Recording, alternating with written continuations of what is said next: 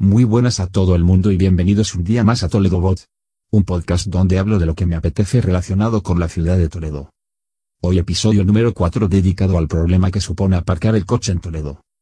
Circular con el coche en Toledo no es nada recomendable y hoy os cuento dónde aparcar para olvidar el coche. Espero que os guste. Pero antes, como siempre, ya sabéis que visitando la web de toledobot.com podéis encontrar la manera de tenerme como un asistente personal en vuestra visita a Toledo. Os proporcionaré información útil, planes, consejos y soluciones a vuestras dudas de una manera muy sencilla en vuestro móvil. Si no sois usuarios de la aplicación Telegram, mirad la ayuda porque es muy fácil instalarla. Incluso, después de la visita a Toledo, no pararéis de utilizarla.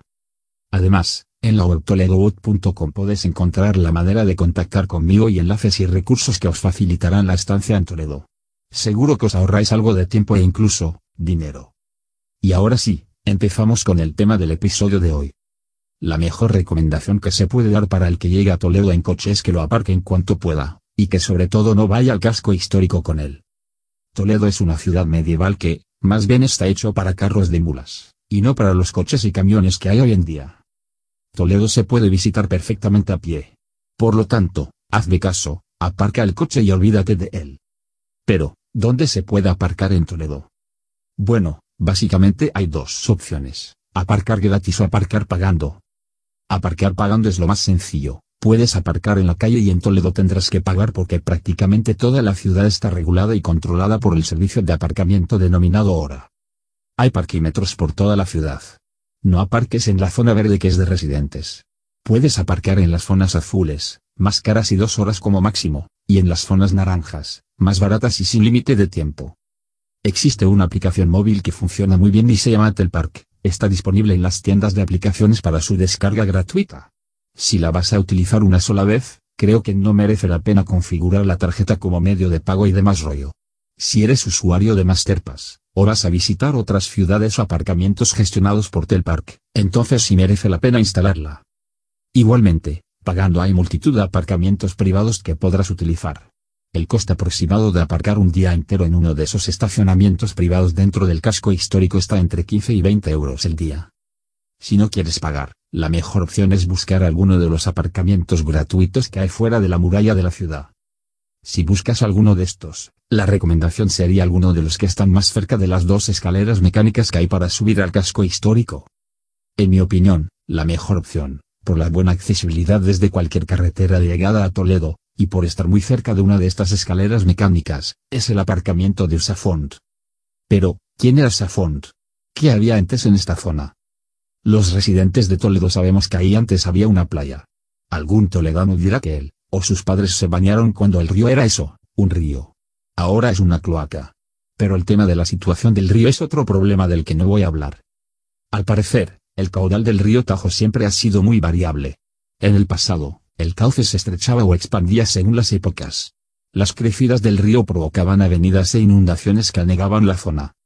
La ribera del Tajo era muy rica en el cultivo de frutales y hortalizas. Diferentes huertas se regaban con el agua del río en este lugar.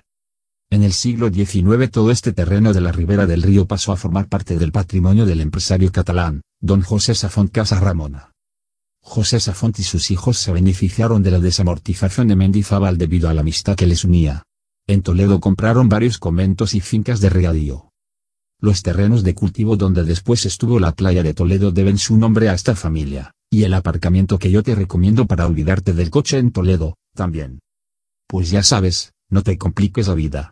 Intenta dejar el coche en el aparcamiento de Safont, justo enfrente de la estación de autobuses. Búscalo en Google, pero ten cuidado que las escaleras mecánicas del Palacio de Congresos por las que tienes que subir al casco histórico no aparecen todavía en Google Maps, y si te descuidas al salir del aparcamiento andando, el móvil te pega una vuelta subiendo cuestas que se te quitan las ganas de ver Toledo durante un buen rato. Espero que esta información os sea útil.